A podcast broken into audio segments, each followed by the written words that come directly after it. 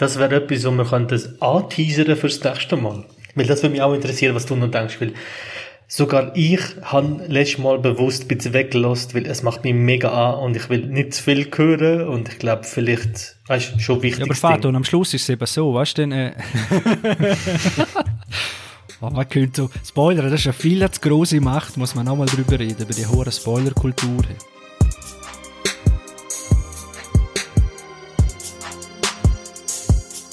Wir begrüßen euch ganz herzlich zu einer neuen Ausgabe von die Filmbaden.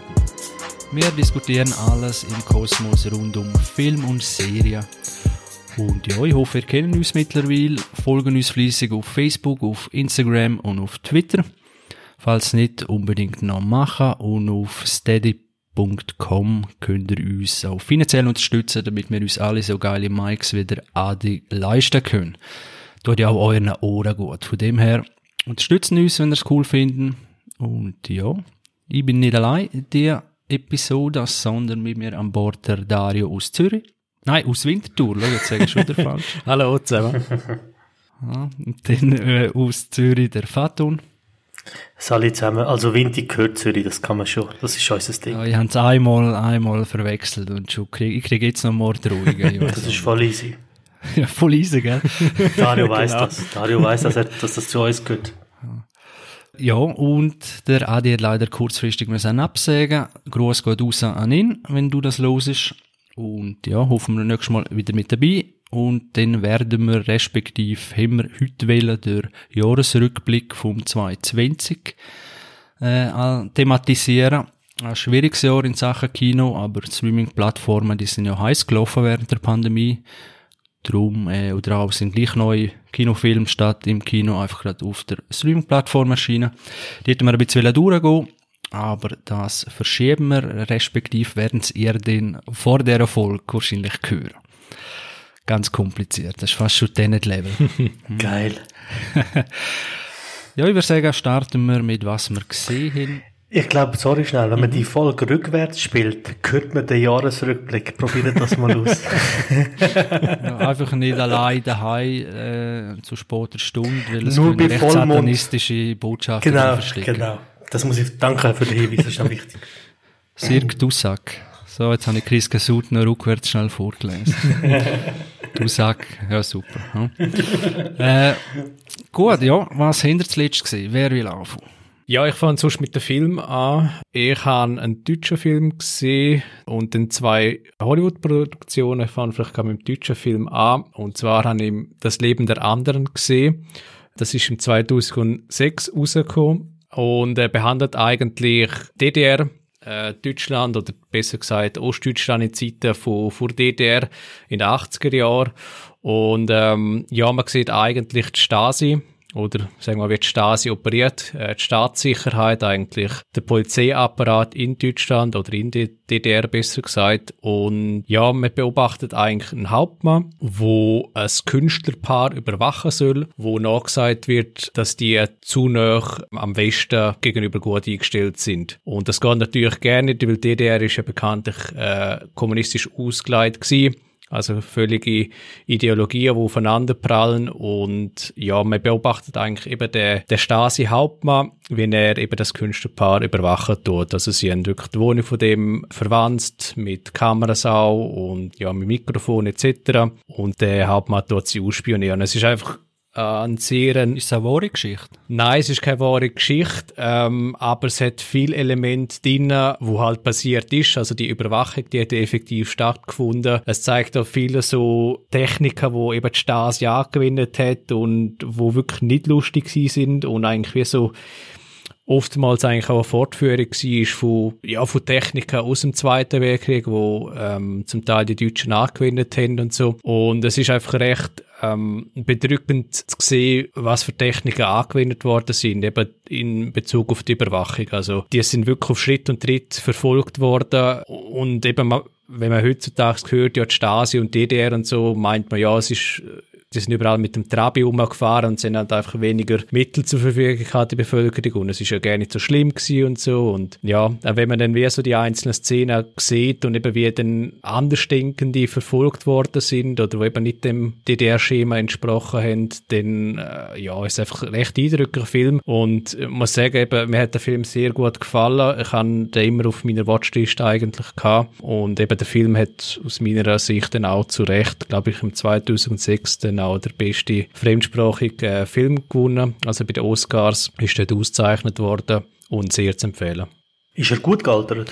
Ja, weil eben, er setzt nicht irgendwie auf flashy Effekte oder so, oder irgendwie, weiß ich was, ähm, auf etwas, wo ein Film vielleicht alt machen kann, oder ein bisschen altmodisch machen kann, oder wirken kann, sondern er setzt auf gute Dialoge, er setzt auf bedrückende Szenen, auf, auf die Konflikte, wo, wo dann eigentlich auch die Stasi-Mitarbeitenden haben, weil die müssen eigentlich wie das umsetzen, was quasi Partei vorgibt. Und man sieht, die Auswirkungen von dem Handeln, aber man sieht dann auch Zweifel von den Leuten, die in dem Apparat müssen operieren Und eben es ist so, dass das Emotionschaos oder das Gefühlschaos, das verkörpern die, die Hauptdarsteller sehr gut. Also ich muss wirklich sagen, der, der der Hauptmann gespielt hat und auch eben der, der, der eigentlich eben wirklich der, der Künstler verkörpert hat, die spielen das sensationell und eben mit einer so einer emotionalen Tiefe. Cool. Cool. Könnt ihr euch noch an den Film erinnern, oder? Falls ihr den gesehen habt. Ich habe nicht gesehen.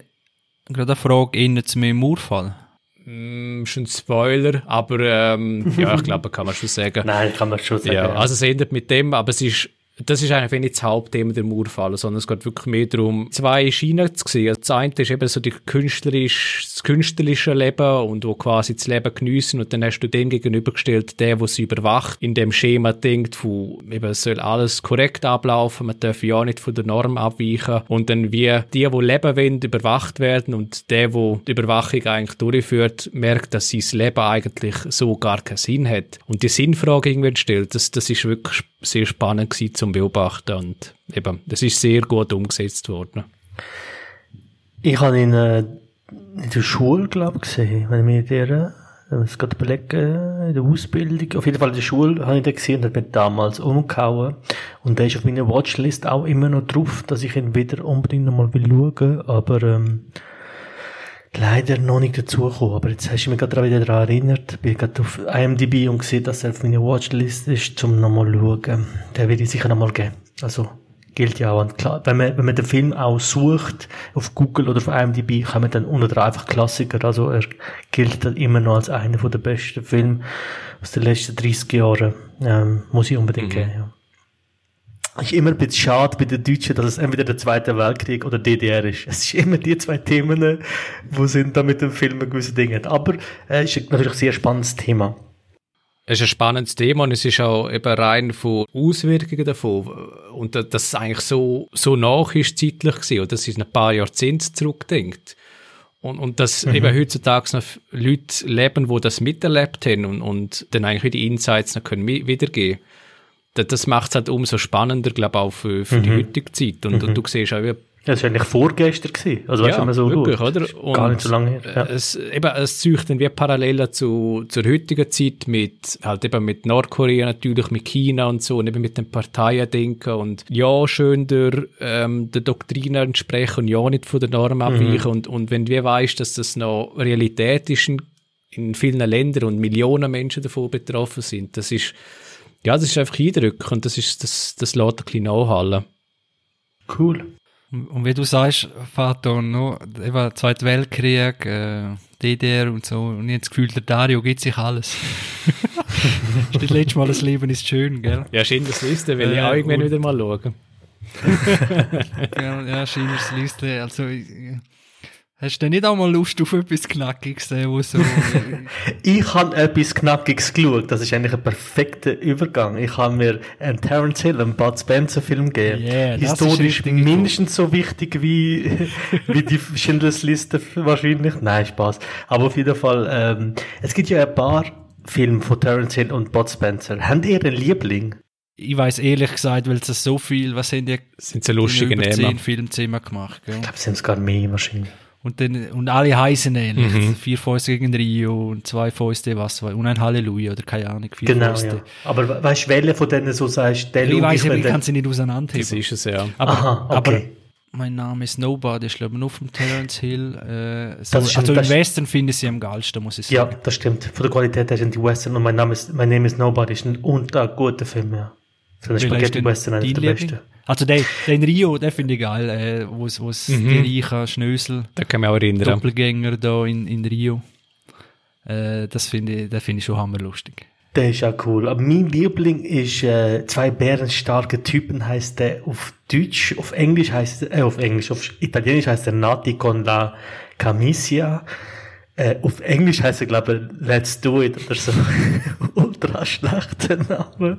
Auf jeden Fall ist der, wo sie, sie zwei sind, äh, sie nehmen zwei Tickets, weil sie werden irgendwie, sie sind beide pleite unterwegs und sie werden nach äh, Miami und dann heißt der, dann werden am Flughafen zwei Leute aufgerufen, die kriegen keine Tickets mehr nach Miami und dann werden zwei aufgerufen und dann, ähm, können sie dort an und sagen, wir sind die zwei. Nur handelt es sich um die zwei, um zwei Geheimagenten von der CIA, die nach Miami wollen und äh, sie übernehmen dann den Part und gehen nach Miami und haben dann gegen den, glaub K, K1 heißt der Bösewicht und es ist so eine, eigentlich so eine, äh, wie sagen wir denn, so eine Bond, wie nennen wir die Film?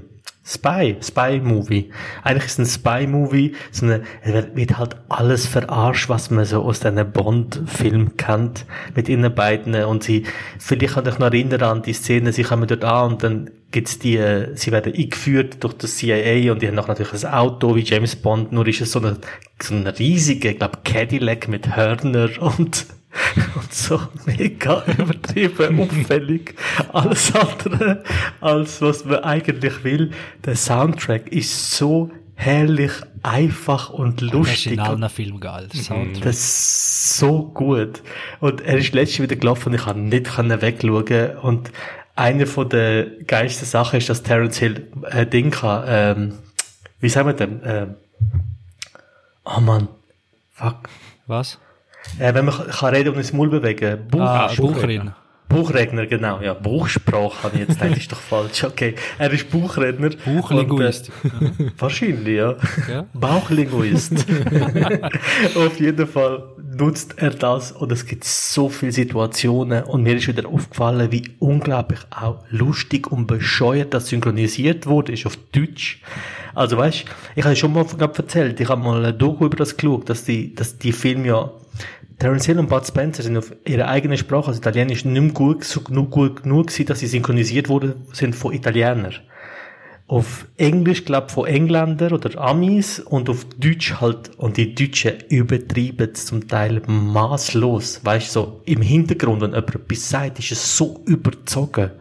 Und ähm, ein Kollege von mir, der Italienisch hat gesagt, auf Italienisch sind die Filme oftmals gar nicht so extrem lustig, sondern die haben auch mehr ähm, düstere Ja, Seiten und so. Ernst, ja. Und das ist auf Deutsch überhaupt nicht gegeben. Auf Deutsch ist ab der ersten Sekunde ist es einfach bescheuert und super lustig. Und den habe ich mir gegeben und hey, ehrlich gesagt habe ich mir zweimal gegeben. Ich habe ihn geschaut, einmal, und dann habe ich nachts nicht können schlafen und habe etwas wollen schauen, wo mir so ein bisschen langweilt und trotzdem unterhalten. Dann habe ich den nochmal geschaut und hey, der verputzt mir immer wieder. Hey, das ist so Aber geil. äh, das ist nicht, äh, wo es, es gibt doch den, jetzt habe ich gerade, ich glaube, durcheinander, weißt du, wo, wo sie Mhm. Cops sind. Nein, das ist nochmal ein anderer. Aber das ist aber, glaube ich, auch in Miami, oder ich weiß es auch nicht mehr. Könnte gut sein. Im Fall, ich glaube, dass sie die Filme zum Teil auch, weißt, ja, im Nicht so einen Jahr, reden, genau, einfach einen neuen das- das- Titel noch drüber. Genau. Und- Und dann mal ein Spy, mal mal, nein, das ist ein anderer, wo du meinst, wo sie zwei Polizisten sind, das sind der- der auch Geheimagenten. hammer. Der ist auch super, ja, ja, ja. Aber mein Liebling ist wirklich der, da mal für euch das Bild mit der, sieht man das? Ja, ja, genau, mit dem, Ja. das zeigt er ja genau mit dem Cadillac. Der Cadillac und- zeige ich mit den riesen Hörner.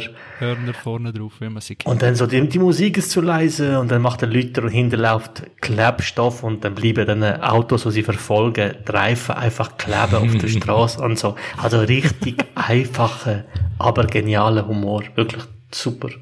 Würde mich interessieren, wenn die, äh, die hippe, junge TikTok, äh, TikTok-Jugend, wenn die so Film zuerst mal gesehen, ob das irgend noch eine Begeisterung kann auslösen oder Ob das noch funktioniert, meinst du? das Das ist noch irgendwas, Frage. weil die haben natürlich jetzt schon ganz anders Mhm. gesehen als wir dazu mal. Und, und wir sind froh gewesen, sind bilderfarbig. Ja, und, ja. und, oder? Und also, ja, wieder mal ein bisschen etwas von Amerika gesehen, oder, oder Western, oder so etwas. Und, äh, ja. Vor allem so halt, äh, es hat schon so Elemente von, Erwach also von Film für Erwachsene. Es wird geschlagen, es wird geschossen, aber alles halt Kinder, also konform, wenn man das will sagen. Ich glaube, heute kannst du so Film gar nicht machen und ab, weißt du, ich glaube, heute so Film kannst du gar nicht mehr produzieren und Leute würden das den Kids, also ich habe das im unglaublich jungen Alter schon geschaut. Da bin ich, glaube erste Klasse, zweite gewesen, wo ich das gegeben habe. Das würde ich heute, glaube gar nicht machen.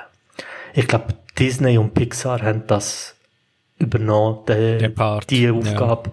Und man muss auch sagen, also ich habe, ähm, der zweite Film, den ich geschaut habe, ist mit dem Neffen von meiner Freundin, ist Ding, ist äh, ich einfach unverbesserlich. Der erste, weil der zweite habe ich schon gesehen und der dritte, gibt's vier, oder sie, drei? Ich glaube, drei habe ich gemeint. Drei gibt's. Okay, ich glaube, der zweite und dritte habe ich gesehen, aber der erste noch nie. Und jetzt haben wir den ersten geschaut und es ist, das ist ein super Film. Also, ich finde den so unterhaltsam und so viel. Ich glaube, das ist der, der Ersatz für das, was wir jetzt so haben, also ein Kinderfilm.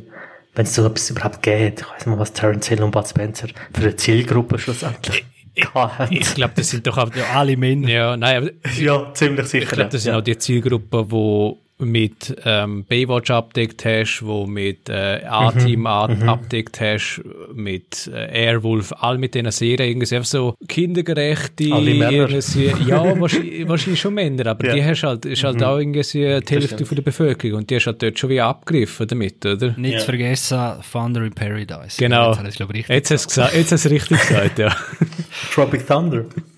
Ah, ja. Hey, aber So geil.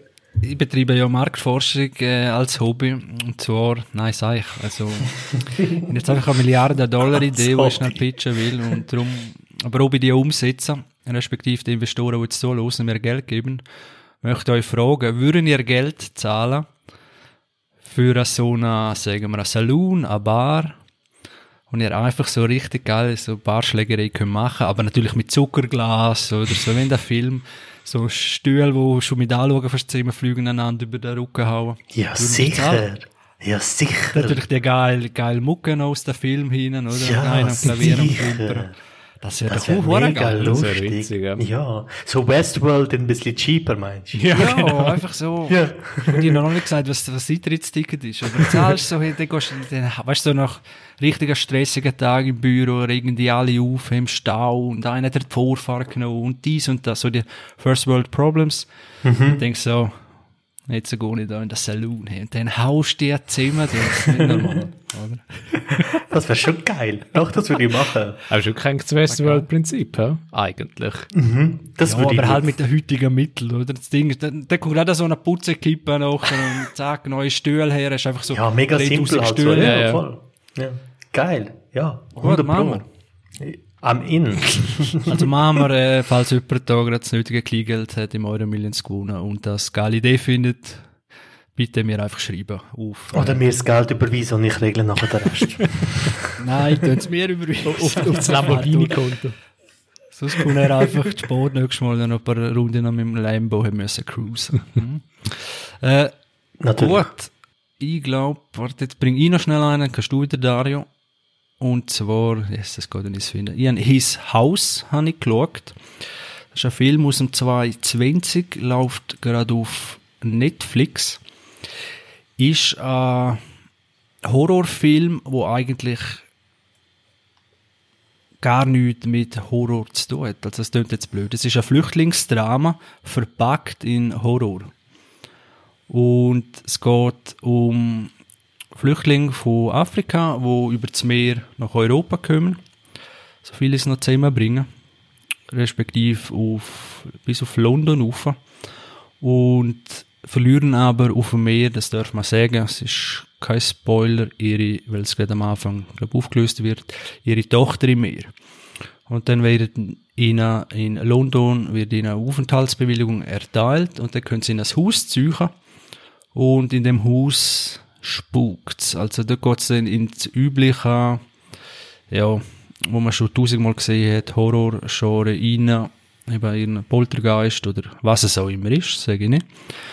Auf alle Fälle, ja, äh, ist mir der irgendwo auf der Liste auftaucht und da ich sehr viel Horror schaue und auch gern, habe ich gedacht, ja, den, den gebe ich mir mal. Und ich muss sagen, das ist eigentlich wirklich, äh, wir haben ja vorletzte Folge oder letzte oder wenn auch immer das ausgestrahlt wird, äh, die Wishlist gemacht mit, oder das Thema gehabt, so was wir gerne für äh, Kinofilm oder für Varianten sehen würden.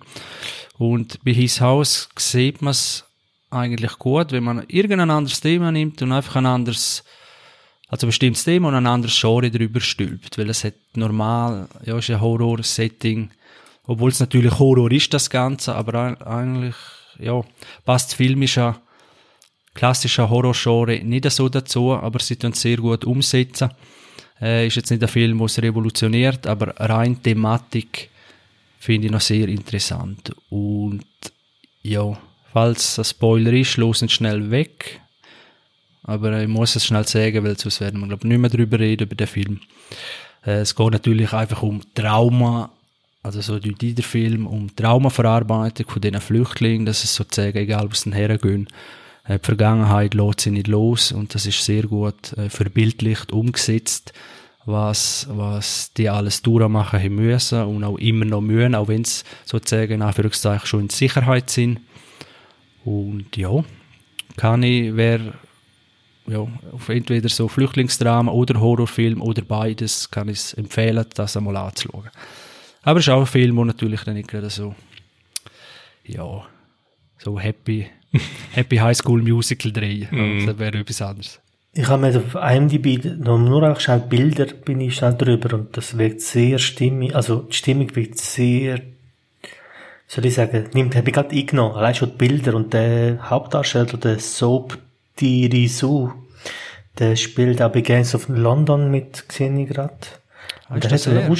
Aus scheint, also, ja, voll, ja. Genau, genau. Und er hat so eine Ausstrahlung, die mir extrem gefällt. Also er hat so eine, er hat so eine, ich kann es nicht mal richtig erklären, aber ich habe es jetzt gerade gesehen, so, er nimmt einen mit den Augen ein. Also das würde ich mir, der würde ich mir geben. Schon allein wegen ihm. Gut, gut da bin ich gespannt und, und Cool. ist wirklich äh, ja, eben gut umgesetzt. Ab und zu ein bisschen schwierig zum Folgen. Mhm.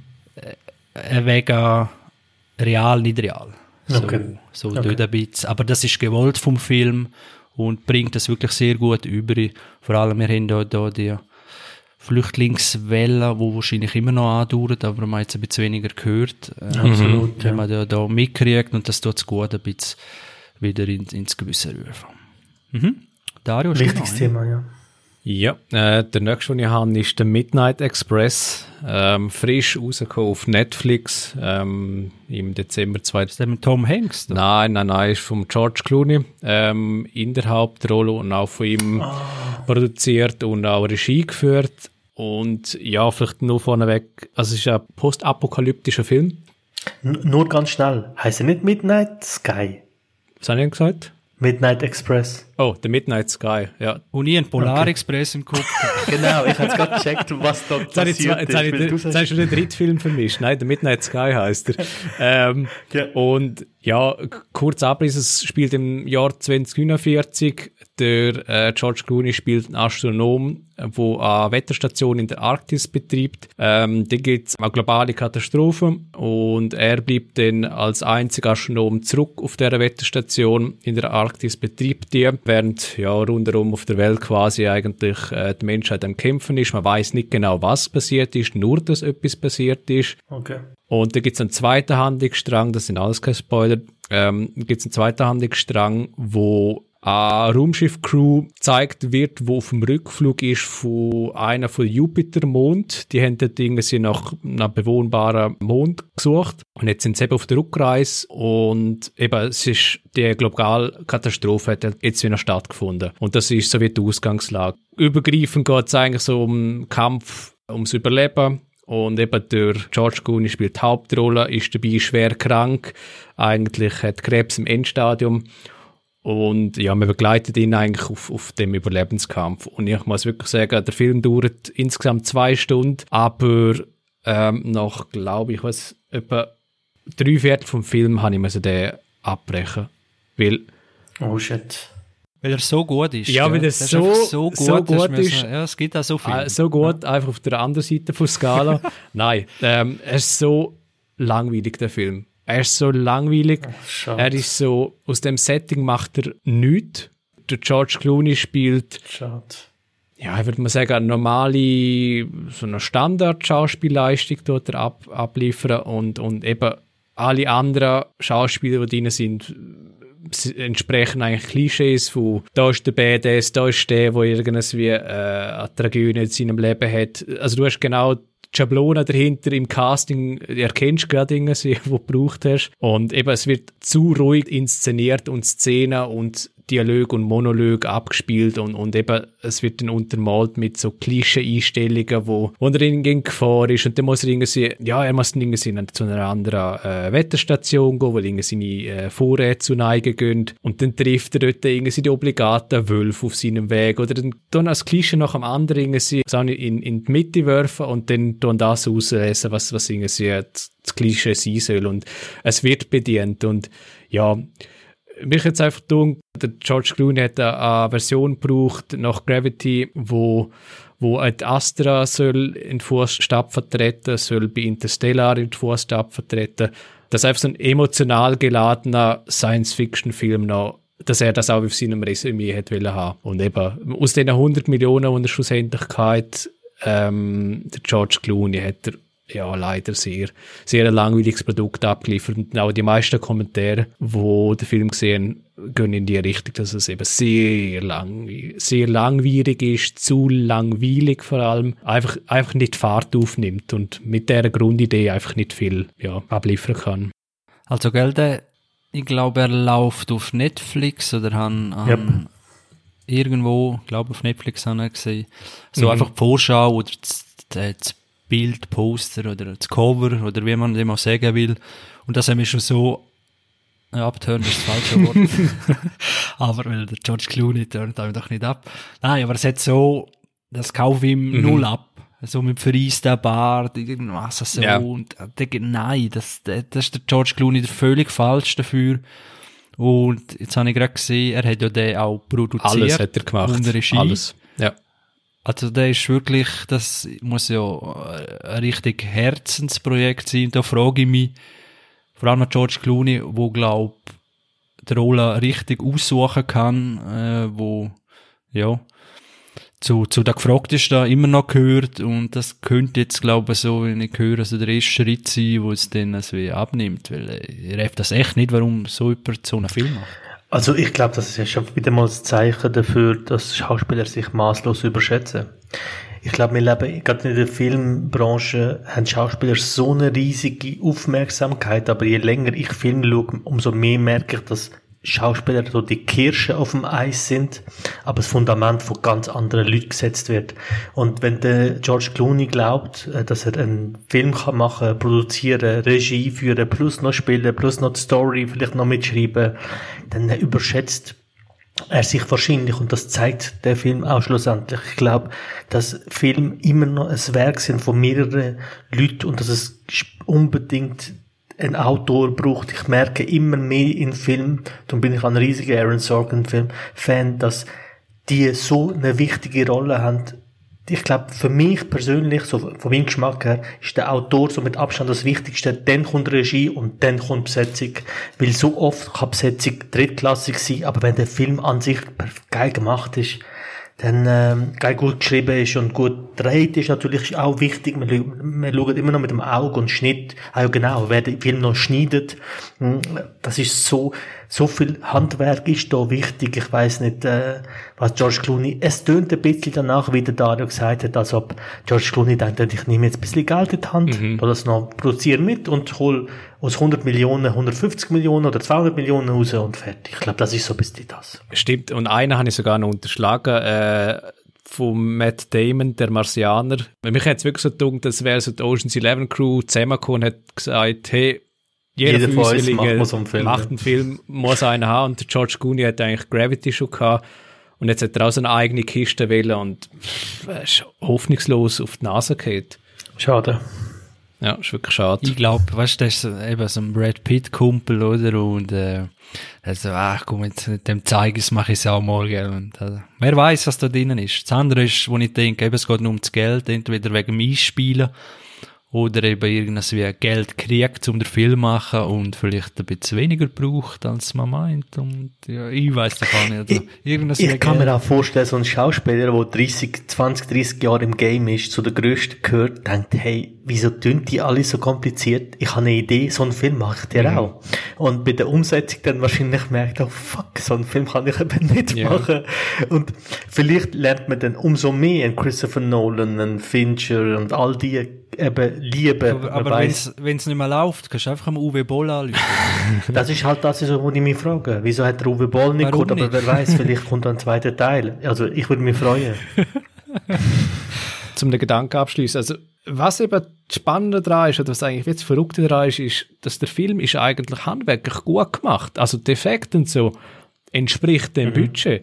Aber einfach, es ist, es ist wirklich so, äh, ja, es ist einfach so langweilig. Und, und das hast, glaube du, Vater, in einer von der vorigen Podcast-Folgen auch schon gesehen. Du hast in den letzten Film angefangen und er ist zu langsam gewesen. Und, und ich habe das permanent gehabt bei dem, bei dem Film von, vom Clooney jetzt. Es ist einfach zu langsam, es ist zu, es passiert zu wenig für das, was eigentlich die Idee hinter dem Film ist. Und das ist traurig gewesen. Ja, The Witch ist das, glaube ich. Witch, ja, stimmt. Ja. Dort ist mir einfach, zu- einfach zu, und ich bin jemand, der gern Ruhe hat und gern langsam anfängt, aber es ist einfach zu viel gewesen. Also der hat wie so, und wenn ich jemand, der das gern hat, wie will so ein Film dann in der heutigen Zeit funktionieren, wo eben im Zeitalter von TikTok und alles soll sofort und reinschlagen und ich glaube, ich weiß nicht, ob ich das mal erzählt habe, auf Spotify hätte mal so Hip-Hop-Produzenten raus, also haben gesagt, jeder Track, wo heute ein Künstler will, muss anfangen mit der Hook und aufhören mit der Hook und maximal zwei Minuten gehen, weil sonst hören dir die Kids nicht zu. Du kannst heute kein Intro wie Michael Jackson bei Thriller machen, wo eine Minute geht, sonst bist du also die Leute verloren, sondern es muss kurz und knackig sein und in so einer Zeit, wenn du schon versuchst, so einen Film zu machen und eher auf langsam erzählst, dann muss, dann muss es anders funktionieren. Umso schwieriger ist das, glaube ich, auch. Das ist eben auch die hohe Kunst. Und es scheint so, als hätte er sich überschätzt. Oder vielleicht hat er auch angefangen, vielleicht, weißt du, eben, es gibt, ich habe gerade letzte gelesen, dass es vom X-Men, nicht vom X-Men, sorry, ähm, vom Watchmen-Film, gibt es einen anderen, einen unzensiert, also nicht unzensiert, sondern Ah, der also Director's Cut. Director's Cut. Und dass sich der Film nochmal um Welten besser machen. Und dann habe ich mir gedacht, wie funktioniert so etwas? Wie kann das gehen? Und jetzt ist mir aufgefallen, je mehr ich Film halt auf, im Kino und auf Blu-ray und so und Streaming schaue und wenn sie dann im Fernsehen laufen, wenn ich dann sehe, wie sie weggecuttet werden, ich merke immer mehr, wie wichtig das ist, was jemand aus diesen hunderten von Stunden Film zusammenschneidet zu eineinhalb, zwei Stunden. Und ich glaube, dass die Möglichkeit besteht, dass ich weiß jetzt nicht, dass Netflix oder vielleicht auch irgendjemand im reinredet oder vielleicht einfach 100 Stunden Filmmaterial hat mit dem einfach nicht anfangen. Das ist auch möglich. Also, wa was viele auch nicht wissen, eben bei dem Film, weil jetzt er fast alles gemacht hat, wahrscheinlich das Mikrofon auch noch gekippt und gleichzeitig vor der Kamera und noch, noch schon Gleichzeitig Action gerüft. Äh, ja, genau. Und Cut, nicht gut gewesen. Wir haben größere Anforderungen. Machen wir nochmal. Äh, dass Regisseure meistens äh, nicht den Schnitt haben. Also sie können, das schneidet wirklich ein Ja. anderer oder ein anderes Team oder wie auch Oder immer. andere, Und das finde ich eigentlich finde ich recht verrückt, oder? Machst, weil Regie ist ja sehr wichtig. Und, aber noch fast viel wichtiger ist der Genau. Schnitt, oder? Wie, wie du, und das sind wirklich sehr wenige Regisseure, die das äh, auch in der Hand haben, oder das letzte Wort. Darum gibt es ja so viel Director's Cut, die rauskommen. Und zum Beispiel eben auch der Zack Snyder, wo ja jetzt da Justice League auf HBO in einer vierteiligen Serie rausbringt äh, wo sozusagen der, seine Kinofassung vom Film, wo ja recht gefloppt hat, weil der auch so zusammenhangslos zusammengeschnitten ist und so weiter, kommt ja jetzt neu raus als Vision von ihm, wo er das geschnitten hat. Und äh, das ist noch sehr interessant, ob das auch ein bisschen wird, wie du jetzt sagst, bei Watchmen. Watchmen ist schon gut gewesen, ist noch besser geworden, ist auch von ihm. Und bei Justice League ist schlecht gewesen und wird vielleicht jetzt gut, oder? Äh, mal schauen, bin gespannt. Und ja, das ist ja so. Aber eben jetzt bei dem Film, ja. Ich glaube, es liegt dann dort nicht an, am Schnitt. Wie heißt der Film? Äh, auch so eine, ah, wie, auch mit Will Smith und ähm, Jared Leto als Joker. Ah, Suicide Squad. Suicide Squad. Das ist der erste Film, wo ich gemerkt habe, der ist komplett zerschnitten. Also, der macht überhaupt keinen Sinn. Und dort habe ich gecheckt, oh mein Gott, da hat offensichtlich irgendjemand etwas zusammengekattet.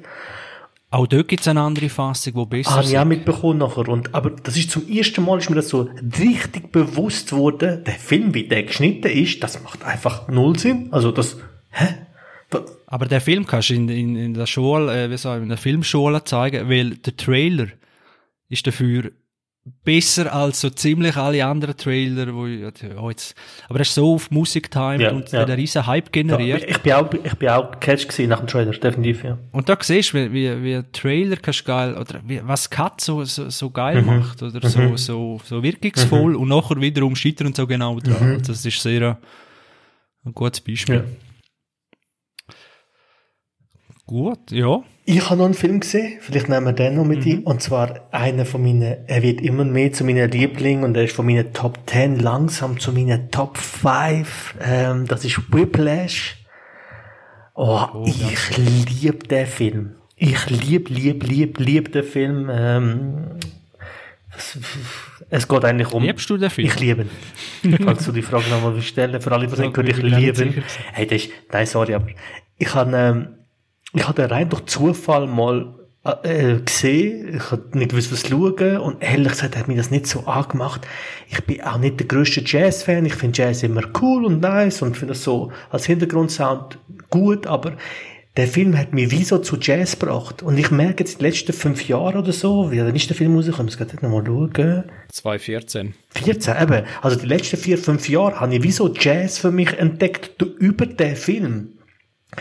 Und äh, es geht ja um äh, also Miles Teller und J.K. Simmons. Eigentlich geht es um Tell Miles Teller ist ein ähm, Schlagzeugspieler, wo an der besten Sch Sch Musikschule in New York ist und äh, J.K. Simmons ist der Musiklehrer dort, sprich der, wo das Orchester dort führt. Und es geht eigentlich mehr oder weniger um die Beziehung, sprich die Anspannung und die äh, zwischen Lehrer und Schüler. Und der Film ist einfach, den kann man immer wieder schauen. Den kann man immer wieder schauen, äh, wie das funktioniert.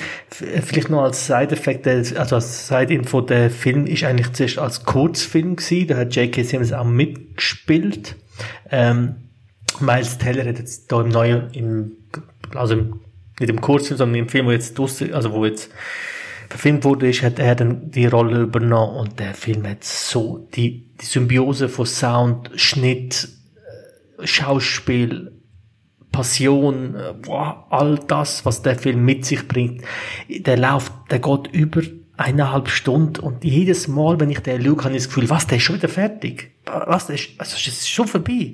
So, wow, den habe ich wieder gesehen. Geniales Finale Ja, vom ja. Film. Aber weißt du, was mir am meisten. Ich muss noch schnell einen Spoiler Ich ausrufen. bin jetzt gar nicht sicher, ob der ich das Film, wissen will. Mache ich mir nicht kaputt. Nein, Spaß, erzähl.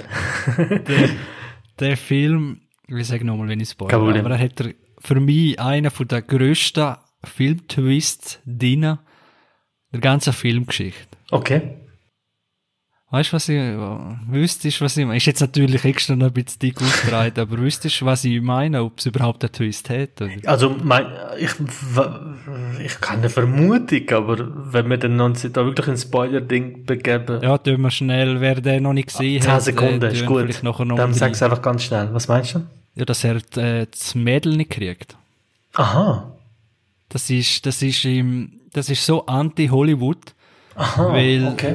dann kommt noch so eine, warte schnell, drei, zwei, eins. So, jetzt losen die wieder, gemeint haben, äh, der Spoiler ist fertig, Spoiler geht weiter, hier wir noch mit 30 Sekunden äh, ja, es geht ja darum, dass er jemanden kennenlernt, oder so, Aha. so in seinem Alter, und dann denkst du, ah, jetzt kommt auch noch eine Romanze, und weißt du, muss jetzt das auch noch neben Ja, den ja, Dingen. ja.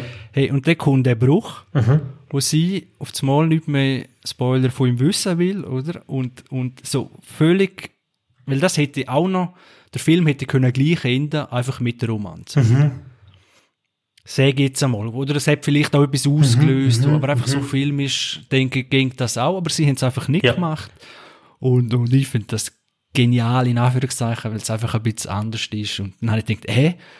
Was will jetzt der Film noch erzählen? Weil ich habe echt gemeint, jetzt geht er voll auf die Romanze los, oder? Und ja, das habe ich nur noch erwähnen. Da- ich- äh, äh, ich rechne im Film hoch. Jetzt, wo du es sagst, ich weiß genau, was du meinst. Also normalerweise würde er mit ihr zusammenkommen und sie wären zusammen und sie wären verliebt, aber die, seine, Möglich also seine Möglichkeit in Musik so durchzustarten, treibt ihre Beziehung an die Grenze und das wäre so Classic, oder? So, dann scheitert ihre Beziehung und hat Probleme. Mhm. Aber es kommt wieder und es kommt wieder gut, gut und wieder nicht und am Schluss finden sie sich und keine Ahnung und ja, spielt er für sie über Genau, und sie stört live unterstützend. Voll nicht, ja. Also, ähm, wir sind immer noch ein bisschen im Spoiler. Es ist aber so, er macht Schluss mit ihr, weil er sagt ihr, sorry, wenn ich so erfolgreich will werden als Musiker, habe ich keine Energie, keine Zeit, um eine Freundin zu haben. Bereut es dann irgendwie später, lügt er an und sie sagt, ey, sorry, ich habe einen Freund. Und dann sagt er, ah, okay, ciao. Ja, so Ja, ist es im ja. Leben. Das ist oder? real life. So ist es Das ist so oder? geil, ja. Gehst nicht, Ja. gehst nicht ein Jahr später, ah ja, ja, ich habe auf dich gewartet, perfekt, äh, sind wir auf Zimmer, oder? Und Die Dialoge von dem Film sind eh der Hammer. So real, so on point. Wow. Wirklich schauen, ich glaube, hat er Oscar gewonnen oder eben nicht, aber Ich nominiert. glaube, J.K. Simmons als bester Nebendarsteller, Ja. oder? Meinte ich. Ich wüsste es nicht 100%. Ist es so? Er hat gewonnen, ja, als bester. Nebendarsteller. Drei, mit drei Oscars ausgezeichnet. Best Performance, J.K. Simmons. Äh, Best Achievement in Film Editing, Tom Cross. Und Best Sound Mixing. Mhm. Okay, also Film Editing, Achievement in Film Editing. Was ist das? Ist das Schnitt? Jetzt muss ich gerade überlegen. ja, Editing ist schon Schnitt, ja. Schnitt, in dem Fall Schnitt, ja.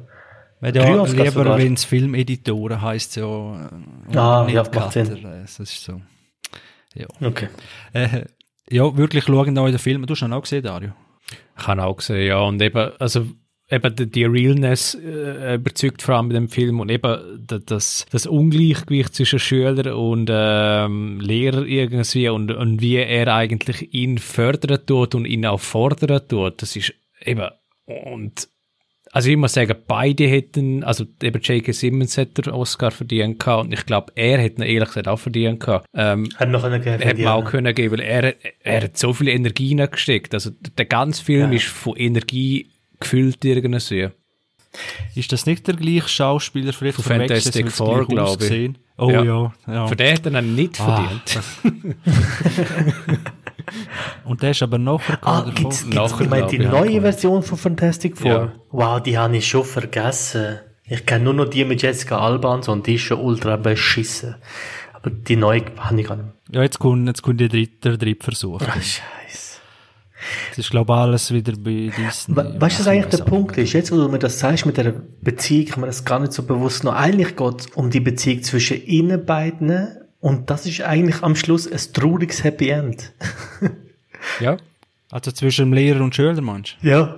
Ja, eben, es wird auf, ja, du kannst natürlich das alles als Beziehung, Ja, ja. natürlich sind es auch Beziehungen, aber, äh, Also weißt aber einfach das andere, das, das ist Das so ist geil gemacht, Film. ja. Wenn es einfach mal Auch der. Moment, wo sein Vater, hey, äh, wir sind immer noch ein bisschen im Spoiler, spul mal fünf Sekunden, wo sein Vater ihn anschaut, wo sein Vater ihn anschaut auf der Bühne und realisiert, er hat seinen Sohn verloren, gerade an, an, an, der Musik und an dem Lehrer und beide zwei offensichtliche, wie soll ich sagen, Verrückte, Musikverrückte haben sich gefunden und sein Vater realisiert gerade, fuck, okay, der ist jetzt gone, ein. Da habe ich verloren, so. Jetzt, äh, Der Film hat so viel Moment und der Sound und alles, was dort passiert, ist so geil. Und er motiviert auch, dass man mit Willen fast alles erreicht. Genau, ja. Das ist auch so ein bisschen, ein bisschen an, nicht gerade so Rocky Balboa Level, aber so halt realistischer, eben wenn man sich wirklich reinknüllt und vieles halt opfert, Das ist wichtig. priorisiert, Ja, dann äh, kann man wirklich das Beste rausholen. Aber es hat sich genau. alles- Das ist wichtig. Gegenteil zu Rocky und all diesen typischen Amerik American, du kannst alles erreichen, Film ist, der zeigt, dass du, dass du dann auch Opfer musst bringen. Und ich, für mich, würde sagen, nein, ich verzichte darauf, beste Schlagzeugspieler, beste Fußballer, beste, was auch immer zu sein, wenn ich so muss werden. Das finde ich auch bei Social Network. Wenn du siehst, was Mark Zuckerberg für ein Typ ist oder was die Milliardäre generell oder auch bei Steve Jobs, was du musst sein als Mensch, um so erfolgreich zu werden, dann muss ich sagen, ich lehne ab. Außer einer. Außer eine Person auf dem Planet schafft es anscheinend. Okay, und nett sie. Und liebt sie. Weißt du nicht wer? Nein? Der Federer. Okay, Roger Federer, ja, okay. Aber Roger Federer ist auch kein Mensch. Ja, aber der könnte, der könnte ja, er, ich meine, er hat auch die ganze Jugend auf Tennisplätzen verbracht und so weiter. Er kann schon Analogien nehmen zu, zu Whiplash. Nein, sicher, nein, nein, sicher. Kann man sicher machen. Hey, vielleicht kommt noch irgendetwas raus über Roger Federer, wo wir gar noch nicht wissen. Ja, ich warte jeden Tag. ich auch, irgendwie. Weil Roger Federer ist zu perfekt nicht. Irgendetwas stimmt dort nicht. Ja, eben. Und da- das ist, er, es gibt ja schon andere Stimmen, aber die, die ver, äh, verhallen. Zu Recht. Ich, die wissen, ich bin Wir haben, glaube ich, letztes oder vorletztes Mal schon ausführlich über den Föderalismus. Ich weiß nicht mehr, welches Thema war. Auch grösster Sportler. Ja, größter Sportler, ja. Ali und so. Ja. Genau. Ja, äh, dann komme ich ein bisschen zu seichteren Sachen, respektive, äh, was ich auch noch gesehen habe. Jetzt muss ich da mitnehmen, was sie da alles offen haben. Genau. Hat einer von euch The Drop gesehen? Ja. Mit dem Tom Hardy. Und James Gandolfini. Genau, ah, das finde ich jetzt aber äh, interessant, dass der, du hast den auch gesehen, Dario? Nein, leider nicht. Ist vom 2014, ist auch auf Netflix momentan erhältlich. Wir müssen immer ein bisschen aufpassen, wenn wir sagen Netflix, weil die nehmen den Film manchmal so wieder weg und so weiter. Wenn wir es einmal nicht finden sollten, dann äh, geben einfach nicht mehr Schuld. auf alle Fälle der Drop geschaut, irgendwie hat mir das noch die Story angemacht. Es geht um einen äh, ja, Bar-Guy, also einer, der der Bar schafft, eben der Tom Hardy, so in einer heruntergekommenen Bar in Brooklyn, glaub. Und die Bar, oder respektive allgemein so die Bar in Brooklyn, die werden ab und zu als Sammelstelle für kriminelles Geld oder so, also Geldwäsche halt. Ja, Geldwäsche, so, wird der Bar am Abend ausgewählt, können die Kriminellen vorbeigeben, dass wir unter der Theke durch und am nächsten Tag wird das so im, über den Abfallprozess, im Abfallkübel und so weiter, das weiter transportiert von dort, wo es dann her soll. Ja, das ist aber nur so zweitrangig. Äh, auf alle Fälle hat mich fasziniert an dem Film, wie blöd der Tom Hardy kann spielen wo eigentlich ja dann vielleicht, wir wollen jetzt nicht spoilern, äh, aber wenn ich es erwähne, ja, er spielt also echt so ein, ein dusseliger Guy, wo sehr schwer, also wie auch zu ertragen ist. Also, Danke.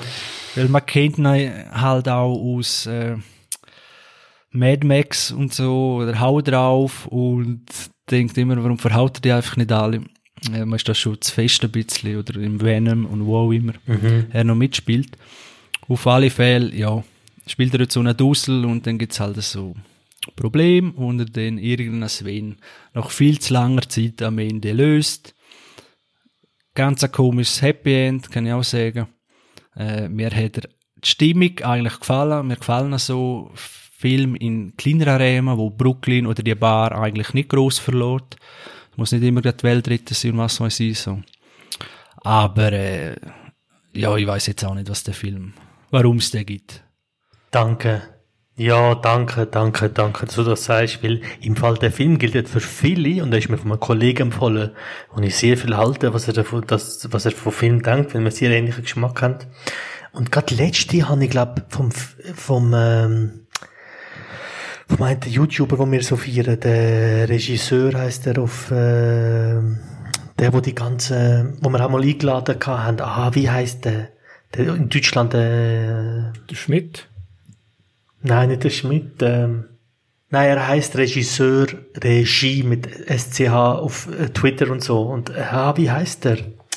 Der, wo die ganzen Videos über Game of Thrones und so macht. Wo wir so feiern. Hey, nein. Ah, der, äh, ich meine aber der, ich habe jetzt Mauler im Kopf. Ja, genau, das ist eine andere Kategorie. Hey, jetzt muss ich, jetzt mach's mir grad fertig. Äh, warte schnell. Ja, wir tun schnell einen Jingle, einen Jingle einspielen. Dario, kannst du das einspielen?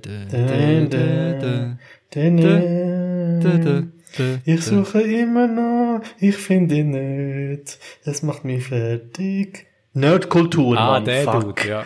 Ah, Ja. okay. Der Nerdkultur hat gesagt, auch, er müsste den Film gesehen haben, wie es Tom Hardy zeigt, wie, wie seine Schauspielkunst ist. Und ich, der Film hat mich genervt.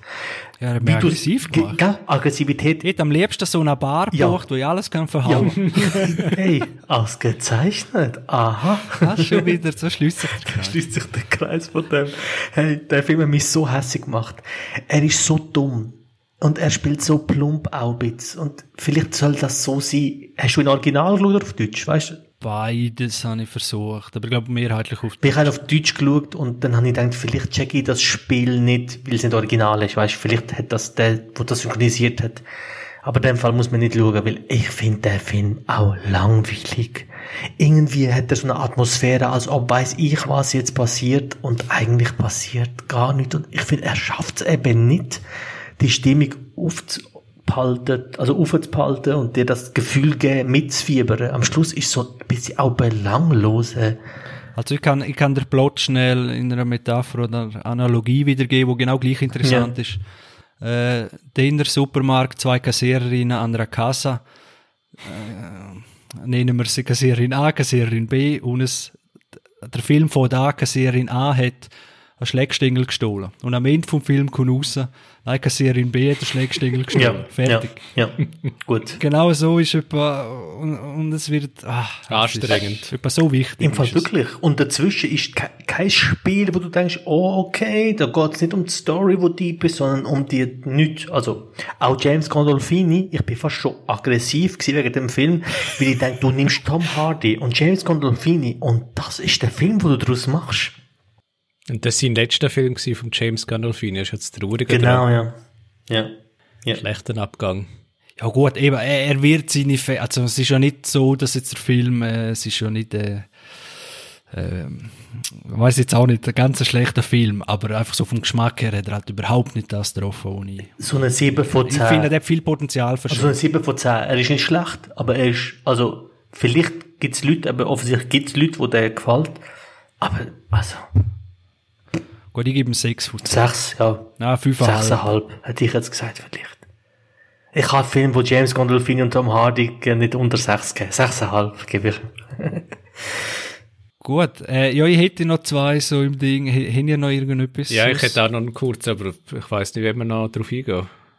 Ja, wir, wir ziehen durch, Dario. Wir, Zieh ich mir Story. Okay. Ja, ja, voll. Okay. Okay. Sind wir da nicht Ähm, pingelig. Ja, ich hätte noch einen, auch einen neueren Film, 2017, Mord im Orient Express. Ähm, ein gut unterhaltender Film, ich glaube, so kann ich es wieder zusammenfassen, basierend auf äh, einer bekannten Geschichte von Agatha Christie, wo eben, wie er im Titel schon entspricht, ein Mord passiert im Orient Express.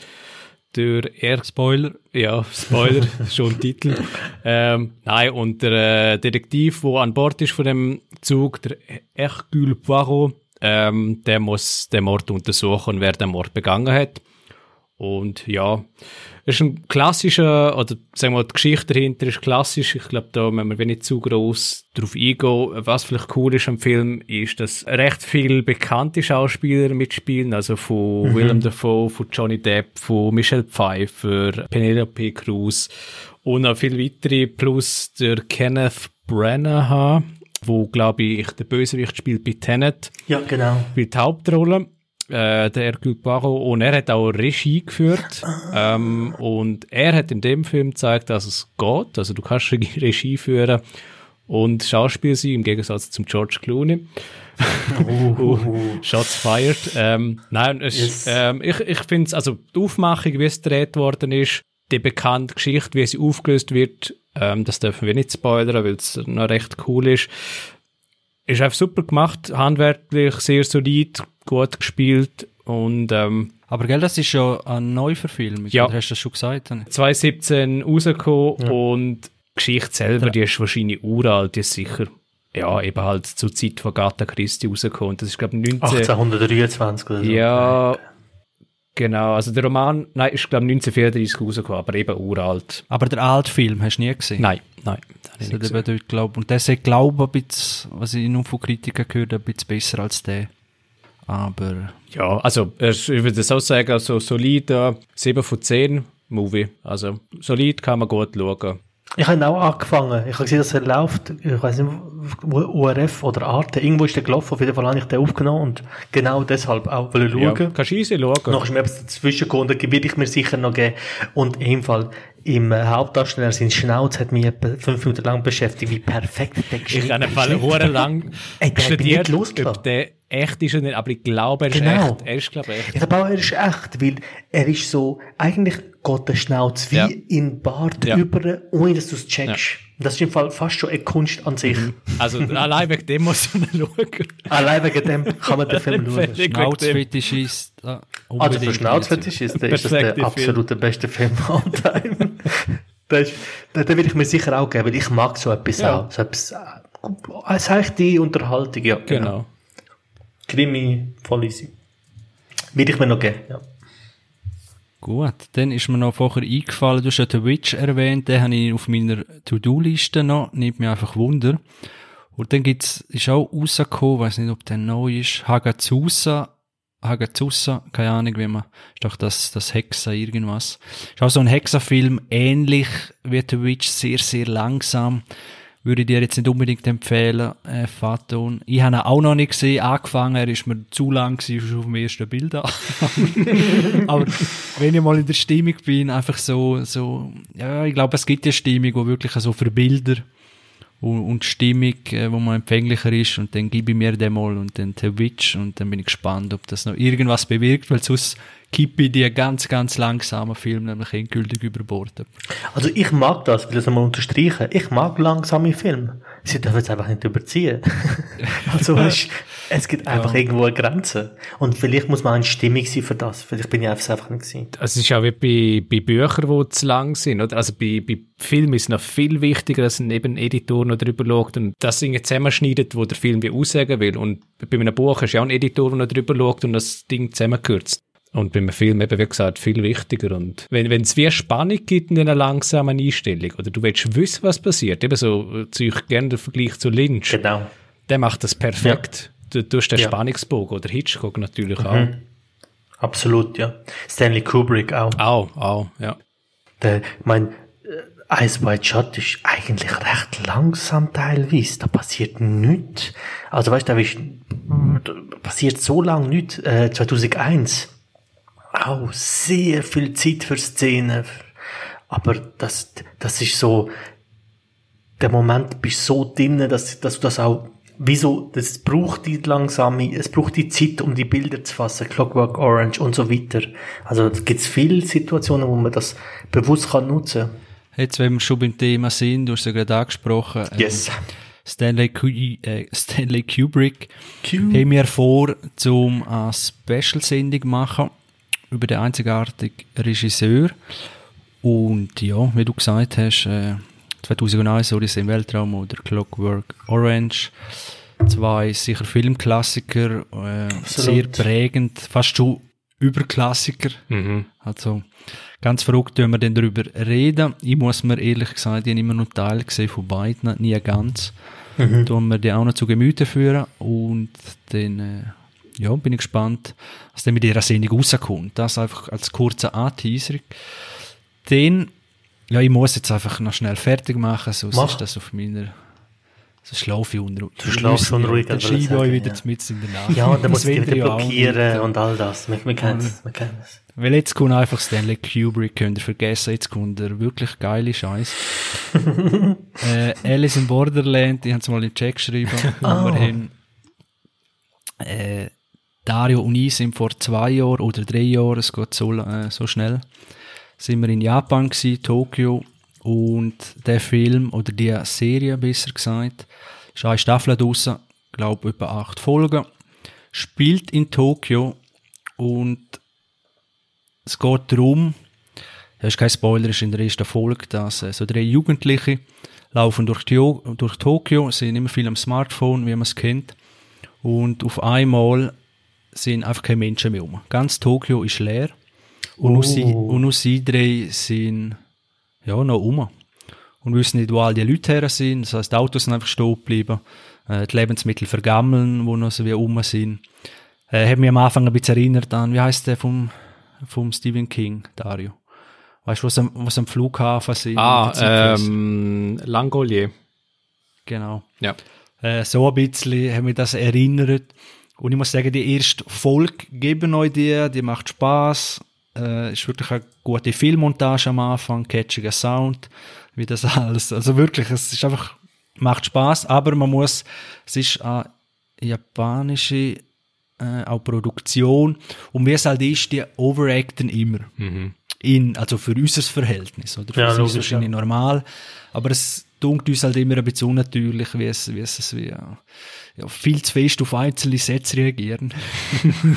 und das muss man sich ein bisschen gewöhnt sein. Okay. Hast du, ist das nicht ein Anime? Irgendwo habe ich das gelesen, aber vielleicht irre ich mich auch, dass es ein Anime dazu hat und das jetzt für, für Filme Ja, es ist ein Manga, ein Manga, Oder ein Manga, sorry, ja. von Haru Aso, sagt mir auch nicht passiert. äh, Ah, Okay. Und äh, ja, ist ja so eine Science-Fiction-Mystery-Thriller-Serie. Aber ich muss jetzt schon auch dämpfen. Ähm, also eben Oh, die erste, erste Folge. Also es geht dann darum, eben, dass es herausfinden will. Ja, ich muss schnell spoilern. Äh, wir müssen halt nochmal schnell überspringen. Wie lange kann ich nicht sagen. Zeichen kann ich auch nicht geben, ihr seht mich nicht. Ja, musst Spoiler, das ist wirklich sehr, Ja, ich sehr muss, neu. weil ich muss ja begründen, warum ich es nicht Okay. nachschauen. Okay. Und darum muss ich ohne eine Handlung, ja, aber man erkennt es halt erst so in der Ende, erst, Anfang zweit. Äh, also es geht darum, dass sie, also ganz die Auflösung kann ich dann auch nicht sehen, weil ich habe es nicht fertig geschaut, aber Ja. sie sind wie immer Computerspiel drin.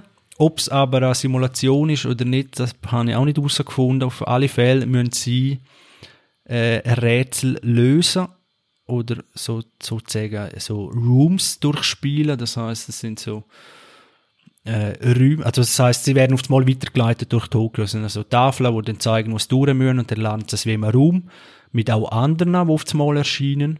Was aber vorher komischerweise nie getroffen haben, erst dort. Äh, aber eben, man muss die Logik ein bisschen, ein bisschen Bach abrühren.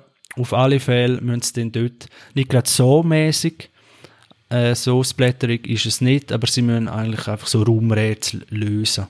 Und wenn sie das nicht lösen, dann äh, sterben sie.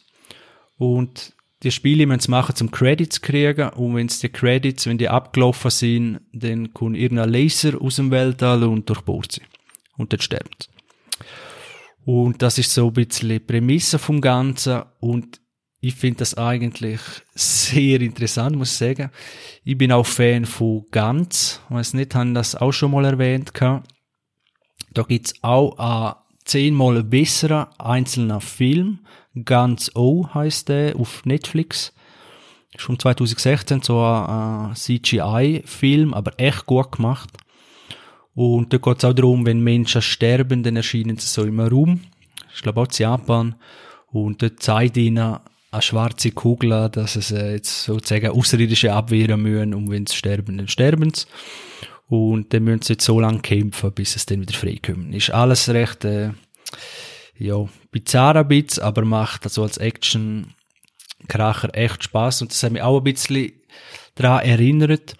Aber ich muss sagen, es, es wird dann einfach, äh, auf dieser Prämisse aufbauend, ist es dann einfach nur noch ganz komisch, es geht dann um, um so viel zwischenmenschliche Sachen, wo keine Sau interessiert. Wer jetzt Problem hat und der eine vom Papa die Wertschätzung nicht hat und dies und das, und das hat mich wieder völlig verloren. Habe mich gefühlt wie beim neuen Godzilla-Film. Äh, und mich so nicht interessiert, ob jetzt die Familie, äh, ja, eine gute Patchwork-Familie sind oder nicht, weil dort klopft sich gerade ein Eiffelturm-Monster mit einem anderen und äh, ja, ist der Fokus eher ein bisschen falsch gesetzt und das Gleiche ist ein bisschen da. Aber sonst, äh, ja, von der Grundidee habe ich es nicht schlecht gefunden. Dann switche ich noch ganz schnell zum letzten hochstehenden Oscar-Kandidat, nämlich Jerusalem. Jerusalem mit Z geschrieben. Okay. Ja, wir wollen auch ein bisschen B-Movies durchnehmen. Okay. Äh, ich bin Fan von bisschen Found-Footage-Filmen, so gefilmt wie Blair Witch äh, Project oder Cloverfield der erste. Wenn es gut gemacht ist, ziehe ich mir das eigentlich recht rein. Jerusalem ist eigentlich gleich gedreht, ist vom 2016, geht darum, Studenten sind in Jerusalem und ja, dann geht das Tor vor Hölle auf, wo alles gefilmt mit einer Kamera und er ist richtig scheiße. ich schaue und ich habe es probiert, aber äh, ja, es ist wahrscheinlich über ein Budget. Also, mir tut es auch immer leid, wenn ich Filme noch sage, es sind nicht gut oder so, man weiß nie, ja, was genau. Ja, weil ich finde es eigentlich gut, dass es gleich so Filme gibt, die das probieren, weil im Kino mit 100 Millionen wird man das einfach nie sehen. Auf alle Fälle ist das nichts gewesen. Was ich euch empfehlen kann, ist in gleicher Art gefilmt. Wreck. Das habe ich euch auch schon mal empfohlen, aber das ist so geil. Müsst ihr schauen, wenn ihr auf Horror stehen, eben à la Blair Witch Project. Einfach ein bisschen im Zombie-Segment. Wreck ist aus Spanien von 2007. Wreck 1 und 2 sind wirklich etwas von der, finde ich fast noch besser als Blair Witch Pro Project. Äh, wirklich genial zusammenhängend gefilmt. All, alles ab dem zweiten könnt ihr ihm vergessen. Das einfach noch kurze Tipps. Und jetzt könnt ihr noch irgendwas sagen, wenn ihr noch etwas habt zu euren Film, zu was wir besprochen haben. Ich kann vielleicht nur noch sagen, dass ich jetzt auch Devs fertig geschaut habe. Serie. Jetzt wird spannend. Jetzt am Schluss kommst du noch mit einer so einer Bam. philosophischen Hey, Komponente. wollen wir das nicht aufs nächste Mal nehmen? Ja. Das, ist, das, das interessiert mich sehr. Ich glaube, Ja. weißt, wegen dem Spoiler und so am Schluss, vielleicht haben Leute schon umgeschaltet. Ich glaube, das wäre etwas, wo wir können das anteasern fürs nächste Mal. Weil das würde mich auch interessieren, was du noch denkst. Weil sogar ich habe letztes Mal bewusst ein bisschen weggelost, weil es macht mich mega an Mhm. und ich will nicht zu viel hören und ich glaube, vielleicht, weißt du, schon wichtig. Ja, aber Vater, und am Schluss ist es eben so, weißt du, denn, äh, oh, man könnte so, Spoiler, das ist eine viel zu grosse Macht, muss man auch mal drüber reden, über die hohe Spoilerkultur. Ultra, ultra. Einzige, was ich vielleicht sagen kann, ist nur, also von mir aus auch eine Empfehlung, um das zu schauen. Sehr gut. Ja. Das ist ein super Satz, weil das werde ich machen und zwar in der nächsten Woche habe ich mir das vorgenommen. Und ich tue dann immer ein bisschen dämpfen, ich bin genau gleicher Ja, genau. Meinung, aber eben, es ist nicht, nicht äh, Nein, also einfach schauen, ich glaube, das ist wie... einfach schauen. Einfach äh, schauen. Das ist ein guter Tipp, ja. Gut. Ja, wenn ihr sonst nichts mehr habt, würde ich sagen, war's das. Folgt uns auf Twitter, Instagram oder Facebook. Auf steady.com könnt ihr uns unterstützen. Bald kommt das Kubrick Special, dort sind wir auch ganz heiß drauf. Und Yes. Jahresblick, Jahresrückblick habt ihr schon gehört, wir noch nicht. äh, ja, in dem Moment bleiben gesund, schauen Film. Ciao miteinander. Ciao zusammen. Ciao zusammen.